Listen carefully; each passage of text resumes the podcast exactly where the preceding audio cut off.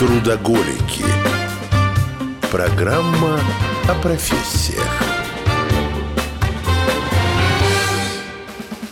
Ну что, начнем? Да, программа «Трудоголики». На радио «Звезда». Не программа о профессиях. О неожиданных порой профессиях и необычных. И вот, в частности, такую профессию сегодня и мы и будем разбирать.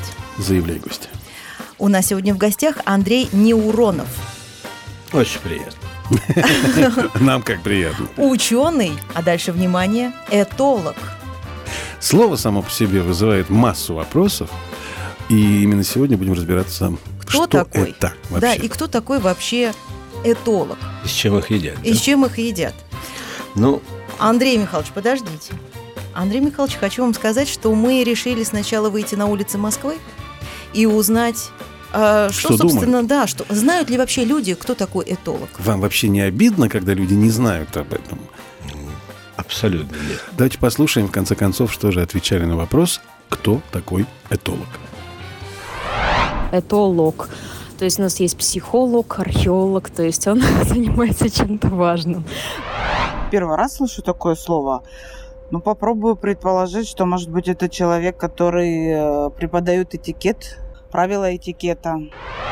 похоже на какую-то медицинскую профессию, а, либо что-то связано с какой-нибудь философией.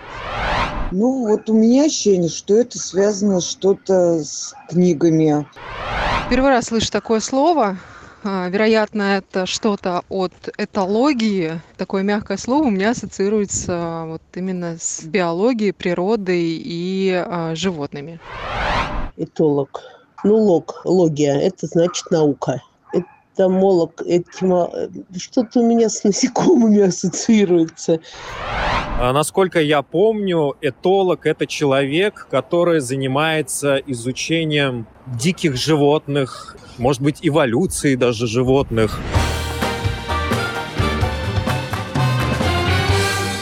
Вот так вот. Ну и что же? Начитанный у нас народ, сказать. Да? По крайней мере, часть ответов ну, соответствовала некой. А мне понравилось, что люди рассуждают так. Это, э, это Лог, лог, это лог, это наука. наука, это радует. Да, Ну, приятно. ну, понятно, что логос – это наука, да, все это, но дело в том, что этолог, он эколог очень созвучно, поэтому, естественно, понять можно, откуда растут ноги, понятно.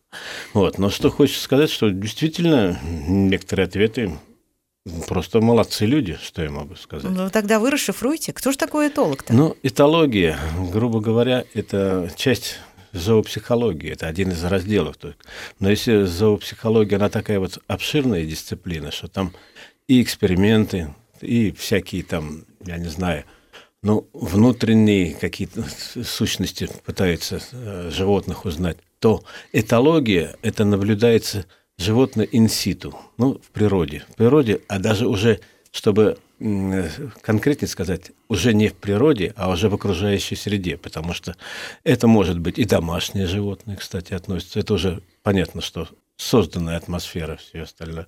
Вот, поэтому этология такая, она довольно обширная сейчас наука. Это именно о поведении, о возможности предсказания поведения, ответ на реакции именно в окружающей среде. Но это не только Без дикие. экспериментов особых. Н- Не только дикие животные получаются. Абсолютно нет. То есть есть часть огромная, которая, вот, например, но я сам больше по городским животным, которые в том числе могу и с домашними животными иметь дело. То есть, потому что, например, если вы хотите, вот берете собаку из приюта, то с ней работать должен не как раз дрессировщик. Дрессировщик – это только методика, чистая там просто, ну, что, как и делать, а именно этолог. То есть он должен знать поведение. Наука о поведении, грубо говоря Животных. и животных, и отношения их с людьми тоже. То есть это тоже сюда включается. То есть Потому вы по городским животным, значит, вы и по тараканам тоже? что- Ну, конечно. Тараканы, крысы, блохи. Ну, синантропные животные, но сейчас этот круг, да, сейчас этот круг расширяется, поэтому, ну, в общем-то, ну, большей части. Почему? Сейчас и дикие животные проникают в Москву, поэтому они тоже часть. Просто больше я занимался как раз именно э, московскими всякими вот такими вот зверьками. Андрей, тогда скажите, раз уж Евгения коснулась этой темы, как можно предсказать поведение таракана? Во-первых, тараканов не так много сейчас осталось, они остались, конечно. Во-вторых, сначала надо посмотреть места обитания тараканов, где, как, как- какие условия для них создаются. Соответственно, что для тараканов важно? Естественно, температурный режим и наличие пищевой базы какой-то. Э, Чем, вот пр- простейший вопрос, чем на крайний случай питаются тараканами? Чем? Ну, Ну, не остатками. только Крошками. остатками. Нет, Да. О чем? вот просто, извиняюсь, человека шелушится кожа. Если уж таракану совершенно не умогато, он вот эти вот шелушащие части находит и поедает. Слушайте, а вот правда ли, сейчас просто важный вопрос, если не было тараканов в квартире, и вдруг появился один, его обычно называют разведчик. Если он зашел, и все в порядке, приходят другие. Главное его тапком, пойм- тапкой, если это правильно по-русски, поймать, прибить, и тогда вот, когда его прибьешь, он раздает сигнал внутренний, э, который слышат другие тараканы, э, сигнал тревоги. Сюда не ходить. Вот главное поймать первого, чтобы остальные не пришли. Насколько это правда? Ну, во-первых, такие механизмы существуют практически везде, даже уже доказано даже у деревьев, если уж на то пошло, что вот да, вот сейчас пришли вандалы, вот давайте прячьте там цветы все, соцветия до такой степени. Поэтому какие-то сигналы есть. Насколько это изучено, это большой вопрос. Скорее всего, это, ну, скажем так, такие выводы ну, не очень доказательные, скажем. Но, скорее всего, так и есть. Потому что Конечно, коммуникация существует даже у тараканов. Но не настолько просто. Вот одного таракана убил. Нет, конечно. Все. Во-первых, а которые у нас распространенные тараканы, это вот так Они называемые... глухие, я Да, понял. Нет, прусаки. Мгм. Как, э, кстати, Да-да-да. в Германии они называются русский таракан. Так что Как мы- американские горки у нас, как э, а у них один- русская да, горка. Один-один пока по тараканам. Да, я хочу сказать, что э, борьба с тараканами на- Руси всегда велась. Самый основной способ был один. Вы его знаете? Какой? Вымораживание. То есть специально вымораживание, потому что таракан и их аотеки умирают э, после минус пяти. Подождите, а отеки это что? Аотеки – это, ну, скажем, будущие юные тараканчики. То есть выводок. Ну, не выводок, это яички, скажем так. Ну, яйца Ну, таракани, грубо которые он говоря, да. откладывает. Да, кстати, вот это первый способ борьбы с тараканами – это вымораживание. При минус пяти они все Дохнут. Умирают, умирают. Будем уважать все-таки. Не-не, ну животные дохнут, извините, ну как? Ну да, тараканы насекомые. А, или вы настолько, настолько любите, Нет, что нет, вы даже нет. это называете? У них же Нет. не лица, а морды. Если они э, э, погибают, так они дохнут. Ну, пускай дохнут, потому что тараканов никто не любит, хорошо. Ну, в общем, да. Вот. Ну, смотрите, это первый способ вымораживания аотек. То есть они уже не размножаются, изба стоит там 3-4 дня при температуре в мороза, все, вот тараканов нет. У нас одно время из Москвы тараканы так вот сильно ушли, потому что хорошо, химии с ней боролись разные совершенно, но остались вот, скажем, их гнездное размножение, это вот как раз, да простят меня товарищи господ... гастарбайтеры, вот у них именно, потому что они селились компактно, когда тараканы вместе с ними там сели. Они поддерживали тепло, никакого там вымораживания. Вот это были. Они опять пошли. Второй способ был, это вот муравьи. Муравьи. Вот те, которые привезенные из Египта, вот эти вот мелкие-мелкие там фараонов, муравей, они тоже выедали отеки и тем образом сокращали. А третий, вот то, что мне нравится, вот в некоторых есть таких крупных, э, даже в бассейнах, например, это большие тараканы, которые у нас называют кукарач, но они на самом деле ну, тропического вида. Они могут с бананами там совсем попасть. Они тоже съедают маленьких тараканов. И это, вот я считаю, что хорошо. То есть нормальный способ борьбы с тараканами – это завести еще больших тараканов. Да, да. Которые будут, да, пожирать Они, друг по друга. крайней мере, Если не девчонки, залазят. если девчонки боятся мелких, И правильно то что же они боятся. будут делать, когда она увидит таракана с ладошку размером? Пардон? Значит, почему боятся? Боятся чисто инстинктивно. Но если вот знать подоплека, то есть тараканы действительно могут залезть в любые небольшие, в уши. Это многочисленные явления. А вот большой таракан не залезет. Боже мой. Почему мы начали наш разговор о профессии этолог с тараканов? Я вот не поняла. Ну что, этолог этим занимается? Нет, Это же ну, важно. не только тар- тараканы. В том числе этим занимается. Ну почему? Вот Крыс все тоже любят. Сейчас Ж- Женя покрылась мелким потом уже.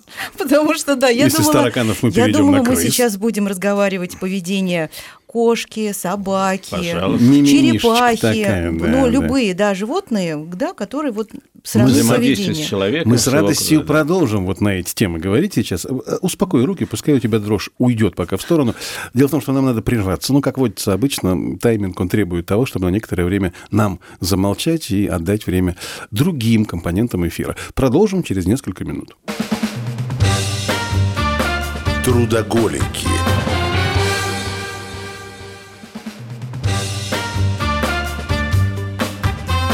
Трудоголики. Программа о профессиях.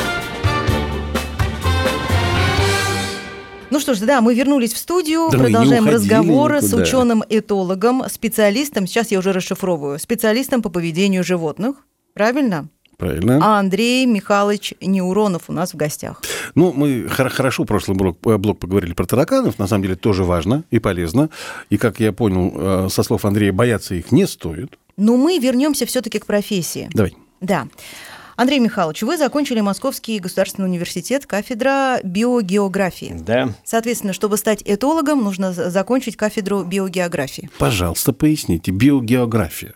Это что? Ну, зоогеография, геоботаника, пожалуйста, это вот как раз тоже именно расселение животных, поведение, но не только, в том числе и поведение, да, там, но не только на биогеографии, это на биофаке тоже есть. Это, в принципе, ну, важно призвание. Можно в педагогическом, даже если интересуется, закончить там какой-нибудь преподаватель биологии, вполне может быть этологом. То есть это такой вот особенность. Главное целеустремленность и желание там узнать что-то новое, по крайней мере. А мы все смотрим за поведением животным, не замечая этого даже иногда, потому что, ну, наблюдательность, для этолога что важно? Важно, чтобы именно наблюдательность, терпение, конечно, чтобы все это, и ну, какой-то, значит, фундамент определенный научный должен быть. А вот есть как база. это? Представляете, сколько видов животных? И как же их все сравнивать? Черепаха думает по-своему, у нее поведение свое, у обезьяны свое, у кошки свое. Это же надо знать а, Всех. а, всех, Нет, да. всех нет. Конечно, специализация существует. Что вот, э, ну, например, там, ну, больше, например, стайное поведение тоже отличается от индивидуального, даже вот до такой степени у одних и тех же животных. Но я хочу сказать, что э, самое главное не это. Самое главное знать основные базисные какие-то положения, вот, вот именно научные, а потом уже применять этот анализ и уже получать, как говорится, готовый результат, чтобы можно было предвидеть что-то хотя бы в будущем. То есть вот как будет вести себя массово животное, как индивидуально будет вести. То есть тут такой фронт работы очень То большой. есть разница, как, как ведет себя стая волков Конечно. и как э, стая, не знаю, кого, слонов. У них разные Ну, принципы. Естественно, естественно. Ну, волки кусают, слоны топчут обычно. Ну, Ну, чтобы ты в курсе был. не любят они это дело, так что а волк- а некоторые вещи вот просто даже не только в поведении животных. Ну, Например, простейший вопрос, вот если я вам задам, то почему, например, чаще те же волки раньше зимой нападали на людей? Голодно. Да. Ну, неправильно. Как неправильно. А вот все очень просто. На самом деле, понимаете, летом очень много тропинок в лесу. Разойтись да, можно. Да, А. да. И количество встреч гораздо меньше. Просто чем больше встреч, тем больше, естественно, опасность. Понимаете? А зимой протоптанные тропы, по которым ходят и волки, и люди, поэтому они чаще встречаются. Вот. То есть тут надо учитывать не только, скажем, индивидуально, но и окружающую обстановку, там, и все природа, и все И такое. все это знает этолог. Старается. А я хочу вам вот какой вопрос задать. Насколько он наивен, ну, сами скажете, я не специалист. Недавно я где-то прочитал, не помню где, вопрос был, почему собаки поддаются дрессировке, А а, кошки кошки, нет. нет. И ответ был такой. Собаки, когда их приручали, их подкармливали все время. Люди давали что-нибудь вкусненькое, сладенькое. И собаки приучили, что вот за эту вкусняшку они должны что-то делать. А кошка всегда добывала пищу себе сама, от природы. Поэтому она дрессуре не поддается. Насколько верна эта сентенция? Вопрос, конечно, интересный, как говорится. Но на самом деле, ну, как гипотеза, пожалуйста, может допустить. Но на самом деле не все так просто. Во-первых, я не скажу, что кошки совсем не поддаются дрессировке. Просто дрессировка там совсем другая. Там используется, естественно. Во-вторых, э, среди собак, ну, чем умнее собака, тем она меньше любит дрессироваться. То есть, скажем так. То есть дрессированные собаки самые тупые, что ли? Нет, конечно. Просто у них, скажем так, ограничен круг там каких-то вот интересов, все это. Но дело даже не только в этом. Подкармливание, кстати, вот я категорически не очень люблю это дело, потому что дрессировки, понятно, немножко соображая. Вот. э, То есть большего эффекта добывается не подкармливанием, а хотя бы эмоциональная поддержка собаки. Если вы умеете эмоционально ее поддержать, то это тот же самый лакомый кусочек, как и пища. А Как есть это, как это эмоционально поддерживать? Вот у меня Йорк, он любит эмоционально, когда его гладят. Все время любит, когда его гладят. Неважно, что ты делаешь при этом, он любит, когда его гладят. Можно работать, а он хочет, чтобы его гладили. Можно заниматься, не знаю, какими-то другими важными делами, а он любит, когда его гладят. И если я эмоционально поддерживаю свою собачку, должен постоянно его гладить, да я рехнусь. Ну, нет. Значит, во-первых, здесь уже это уже второй вопрос, потому что кто важнее, Йорк или вы, это тоже вот, вот в этом. Для него вашем- он, конечно. Естественно, и для вас, потому что он, вот, например, вы подходите, он подходит к двери, и вы тут же вскакиваете, он хочет выйти, и вы вскакиваете, открываете ему дверь. Он, он вас морально победил. Не, у нас дверь куда туда, куда он ходит, Да, вот всегда когда открыта. вы захотите его выпустить из этой двери, вот это да. Вот на основе этого, собственно, идет даже не дрессировка, а воспитание, собственно. То есть э, делать можно все что угодно. Что вы хотите, то вы и получите. Понимаете? Вы нравится, чтобы собака спит в кровати, будет она спать в кровати. Если вам не нравится, вы найдете способ, даже если неправильно, через, но все равно сделаете. То есть, понимаете, важнее кто немножко кого все-таки стайное поведение, это правильно, такая небольшая борьба, кто кого там где-то повыше залезть, особенно, особенно очень хитрые, конечно, собаки, которые э, не, не очень породистые, скажем так. Э, Насчет кошек теперь сразу, чтобы уж не забыть. Значит, кошки, ну, тоже вполне можно. Некоторые кунштюки, которые делаются с, с кошками. Что делается? Ну, по-нем- по-немецки это такие всякие интересные какие-то там вот ну, придумки. выкрутасы. Да, выкрутасы, придумки. Вот. Но я хочу сказать, что, э, к сожалению, вот сейчас разведение кошек, то есть э, такие вот новые породы появляются, они в ущерб, конечно, психике идет. Там каков, да. Ну, чьей вот очень много американцы разводили кошек всех этих разных пород, каких угодно, от лысых до лохматых и все, что хотите.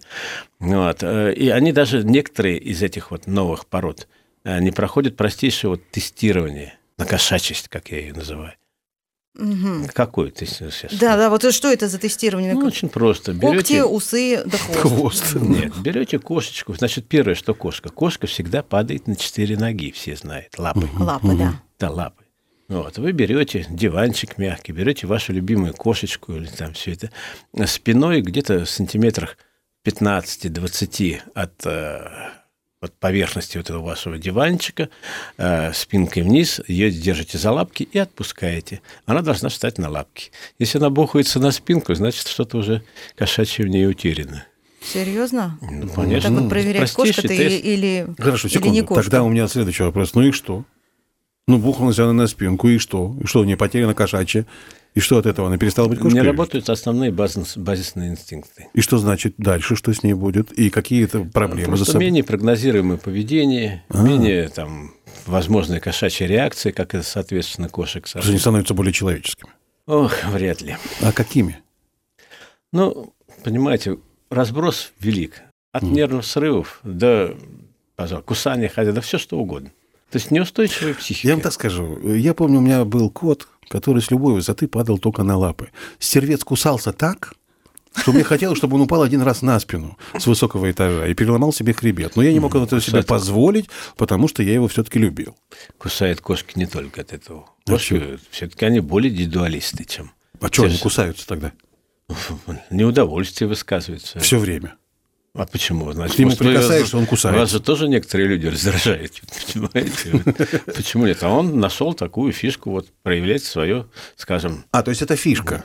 конечно, Кусучий кот – это фишка.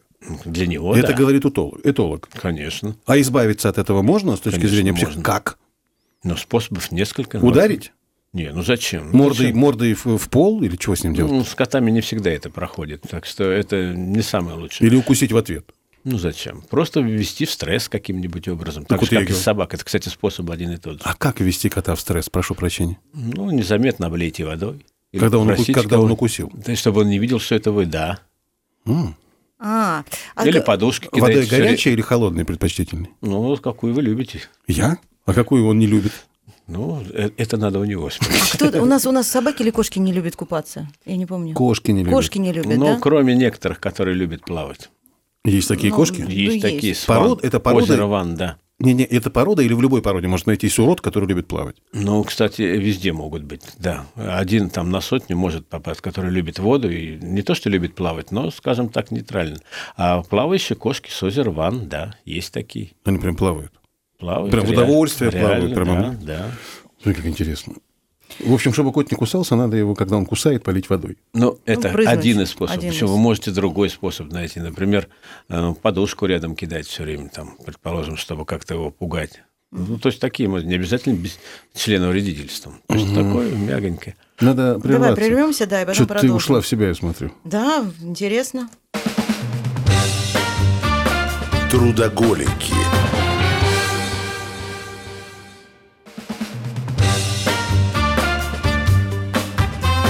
Трудоголики.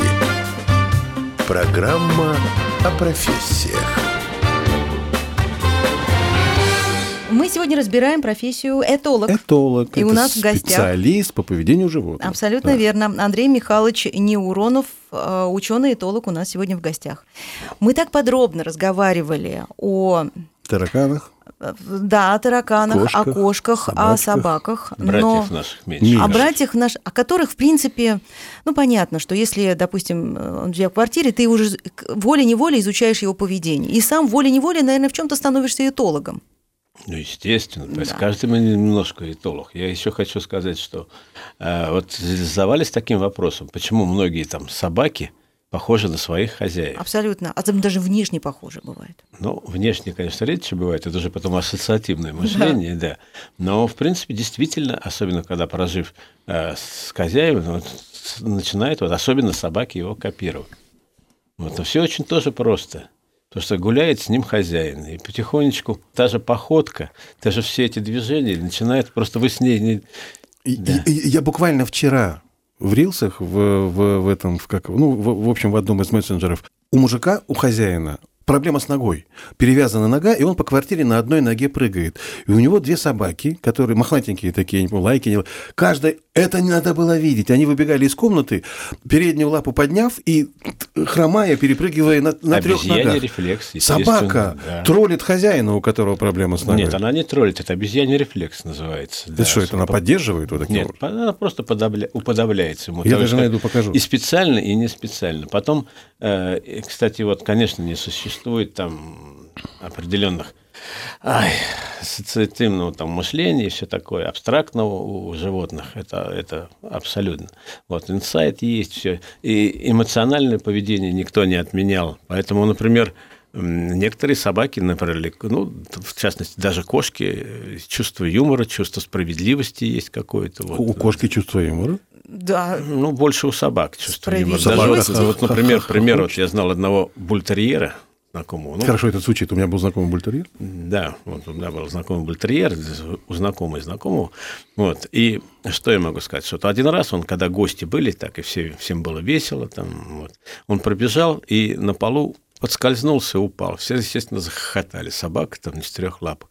Он этот трюк повторял уже каждый раз, когда собирались гости. Так что вот видите, вот вам, пожалуйста, инсайт, то, что называется озарение, то есть на эмоциональной почве. Это довольно такое высокое поведение. а чувство справедливости это как у Ну, у справедливость, ну, как-то в одной э, к другу ветеринару приехал, там в поликлинике, не буду говорить какой, но там кто-то рассыпал корм для кота, а псу вот не насыпали. И он посмотрел на это, котик, парочку отслюнявил. Тот попросил еще. И так вот поделился. То есть вот вам чувство справедливости. То есть отслюнявил Нет, как, со- эмоциональное, конечно, Сознательно лапкой подвинул? Конечно, Нифига конечно. себе. Вот вам и дрессировка, вот, пожалуйста. То есть и не надо дрессировать, надо просто закрепить. То есть вы считаете, что у этих животных, у собак и кошек, у них это все врожденное? Ну, То есть нет, даже конечно, без... Нет. Просто, конечно, это общение с человеком, конечно, А. ну, это, естественно, это социальная среда, М. потому что, ну, скажем, социальная среда, она, э, социализация, она очень много значит. Потому что, например, стайное поведение, оно выше, чем индивидуальное. Практически всегда даже стая более глупых животных победит очень умного Но индивидуалисты, возьмут. да. Вот. Но это даже на человеческой истории уже известно. Там все это. Гомо сапиенс не намного был умнее неандертальца, однако был более стайный. Неандерталец был более приспособлен, скажем, к жизни в среде и попронырливый, не скажу там поумнее, но тоже.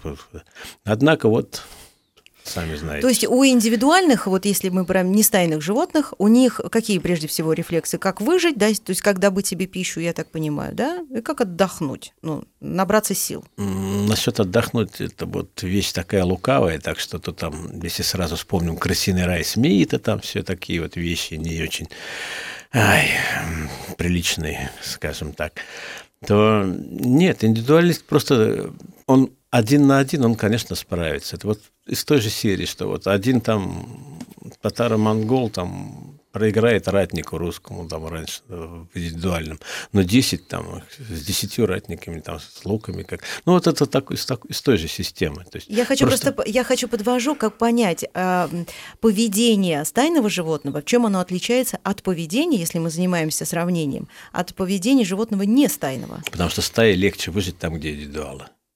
Вот и все. Хорошо, а в чем разница в этом поведении? По распределению ролей, пожалуйста, например. Есть, например, в стае не только вожак, но и- и временный лидер, например, который вот берет там типа разведчики, все это идет вот более обширной обработка информации, соответственно, ее применение. Понимаете? Потому что выжить в стае гораздо легче, чем индивидуалу, это всегда. Но у кошек, вот если говорить, это, скажем так, уж, любите кошек, а, кошачья стая есть одно очень хорошее, так, э, они, по крайней мере, скажем, стаи не такие прайды не создают, хотя для дикой природы прайд это вообще нереально, но он довольно устоявшаяся такая система, многовековая. А, Кошки, например, есть такое свойство, как они уживаются в довольно большом количестве на даже небольшой территории, то есть терпимость, вот это вот есть, но э, социальности тут меньше, как говорится. А вот псовые, да, имеют преимущество за счет социальности. Ну хорошо. А вы изучаете, э, можно ли сравнить животных по мозгу? То есть это животное умнее, чем вот это животное? Ну, По размеру мозга, что ты Я имеешь? не в виду? знаю, нет, вот ну, у нас у- человек У это умное попугайчика мозг животное. мелкий, а разговаривает как человек. Получается, мозг, например, дельфина более сложен, там, внешне кажется, чем человек, больше извилины, все такое, потому что, ну, может, часть занимает ориентация в воде, там, потому что трехмерное пространство, все это, как говорится. Но это уже, конечно, мы немножко уходим от этологии, но А, ответить все-таки можно. это мы уходим нет. уже, да? Уходим, потому что, конечно, ум, что такое? Как мы будем критерий умности? Это что, лучшая выживаемость? Не всегда самые умные животные выживают. Или лучшая приспособляемость. То есть, если мы поставим критерий умности, да, среди собак, ну, пожалуй, самые ну, умные, наверное, вот австралийские овчарки. Вот Да эти. говорят, самые умные животные это лошади и дельфины. Ну, пусть лошадь думает, у нее голова большая. Вот да? именно. Вот именно. Но, ну, вот, понимаете, вот если вы мне скажете критерий умности, тогда да. Не Хорошо. объем мозга. Я не настолько умен, чтобы дать вам такой критерий. Ну, это- А это- Если говорить уже о животных городских, ну ладно, кошки, собаки, тараканы, это понятно. Какие еще, какими вы занимаетесь? Ну, я и крысами смотрел, как они так замечательно Я живут. пытался уйти от крыс, чтобы не тревожить Ну Ионкина. почему? Это надо, вот, можете их не любить, но они вызывают, по крайней мере, уважение, потому что, вот, извините, даже то, что вот они охраняют беременных самок, это даже вот... Как охраняют? Ну, вот так не обижают, по крайней мере. Понимаете? То есть, в принципе, да, она некий такой. Э, Есть, конечно, у, у крыс там... Они вот как раз тоже у крысы социальностью своей сильны. То есть они именно организованные сообщества. Кроме индивидуальных качеств, они еще как-то образом структурированы, что не важно. Есть там разведчики, есть там какие-то э, добытчики, есть там охранники, то есть тут по-разному. И между собой случается все это.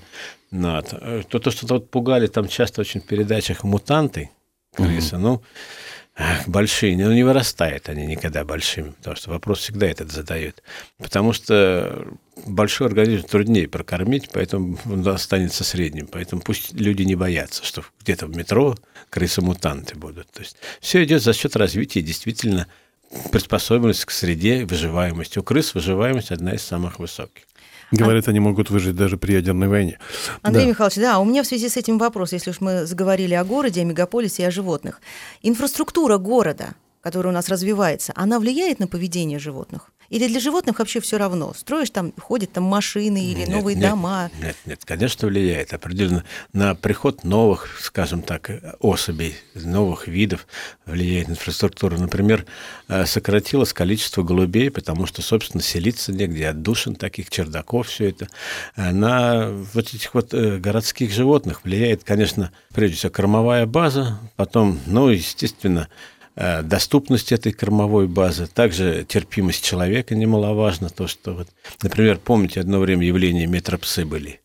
Нет. Ну, не это? знаю, что это Я такое. тоже не знаю. Ну, вот когда-то вот, э, кстати, этим занимались, очень интересовались, почему-то даже э, не российские каналы и телевизионные и э, радио, а именно иностранные. Они делали кучу передач, все это. И действительно, то есть, когда была возможность, сейчас э, мышь не проскочит, извините, столько охранников метро, все это. А раньше как-то спокойно на это смотрелось, и собаки спали часто, как, как вот сейчас бомжи, так вот они также ночевали. И, кстати, не вызывали отторжения у людей, как-то наоборот все смеялись.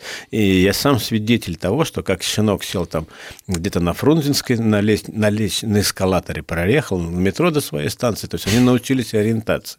О чем это говорит? Это говорит о высокой организации, то есть они приспособлены, если их допустить, они вполне будут также вот э, пользоваться транспортом, как и мы. То есть, в принципе, это можно. То есть псы очень хорошо приспосабливаются. Сейчас идет, например, воробьев меньше стало, потому что рябинники им составляют конкуренцию. Они перестали бояться человека так, как раньше, да и люди стали меньше обращать внимание, то есть преследовать меньше там, ну, по разным причинам, там, то ли некогда, жизнь убыстрила все это. Вот. Ну, вороны также сохранили свою нишу, я хочу сказать. Но, к сожалению, вот те, которые были э, такие типа Сонь, вот таких вот неуживчивых с человеком создания, они, к сожалению, сокращаются. А экология как-то влияет на... Ну, все-таки воздух-то в Ну, мегаполисе, не, прямо скажем, не... Ну, дело-то, если бы только в воздухе. Если должна быть э, животное, которое должно внедряться вот в мегаполис, оно должно быть стрессоустойчивое, шумоустойчивое, Да, все вот тоже. это. Шумы, да, конечно, все это. Конечно. Экология, ну, ну, экология, что такое? Шум – это тоже экология, понимаете? Так что, нет, конечно, определенные навыки терпимости должны быть. На самом деле воробьи и голуби сейчас охамели настолько, что если ты, допустим, сидишь на лавочке где-нибудь в скверике, они просто по тебе практически уже топчутся, им совершенно плевать, человек, не человек. Но они, да, они стали более, скажем так, безбоязненно относиться. Кстати, и дикие тоже, и мишки заходят все сейчас, знаете. Как говорят, секундочку. Куда? В мегаполис Куда мишки это? заходят? Нет, в мегаполис нет, но относительно большие регионы, да, там и на окраине некоторых городов также так они появляются уже, там и волки тоже так посмелелись стали вести себя. Ну и у меня рядом с дачей рысь живет, ну что, Рысь? да. Да, а с это, ней- это где рядом? Это, это где сдачи? Московская область? Ну, Волколамский район, да. Ну, по Волоколамке, надо же. Я просто в Красногорске, по пути. Так а как эта рысь с вами общается? Но мы стараемся друг друга не задевать. в общем, Что я могу сказать? Нет, наверное, по следам видно, конечно, что это тоже один из следов. А Но- Как вы считаете, это связано с тем, что э, есть животным нечего, что они заходят уже на территорию ареала обитания человека? Да нет, просто тут даже не в том дело, что есть, а просто э, добыча, скажем, тех же пищевых ресурсов гораздо проще, когда они валяются, а не когда бегают, понимаете? Поэтому вот, конечно, э, вот эта вот программа, честно говоря, городская, я целиком за поддерживаю, разделение мусора и все. То есть это сокращение и крыс, и всех, то есть именно кормовой базы. Только так можно вот какие-то э, с нежелательными животными бороться. Хорошо, а какие, ну, скажем, экзотические, может быть, животные, которыми в городе вам тоже приходится заниматься или на которых вам приходится смотреть как этологу?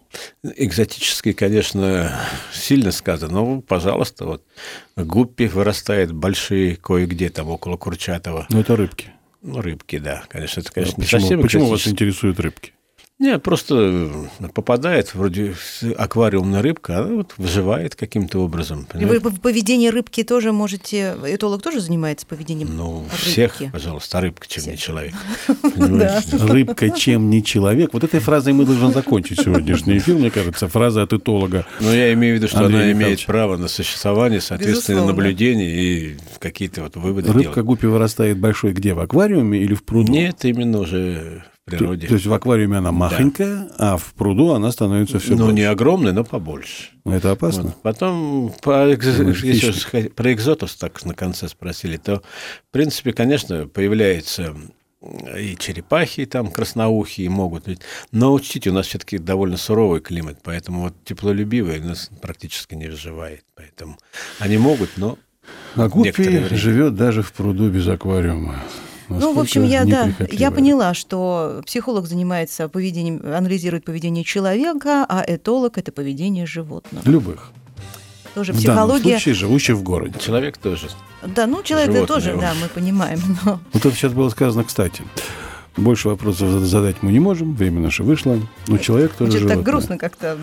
А да, мысль о том, что человек животное, она меня снова про- пробила насквозь, я это понимал прекрасно, просто старался не думать об этом. Так что животное Евгения Ионкина попрощается с животным Семеном Чайкой. Да. Мы скажем огромное спасибо Ученому-этологу. но животному ученому этологу Да, Андрею Михайловичу свет, ученых тьма. Спасибо большое. У нас, да, в гостях сегодня был Андрей Неуронов, ученый-этолог, и мы разбирали, что это за профессия этолог. Оказывается, что это специалист по поведению животных. Пока-пока. Пока. Трудоголики.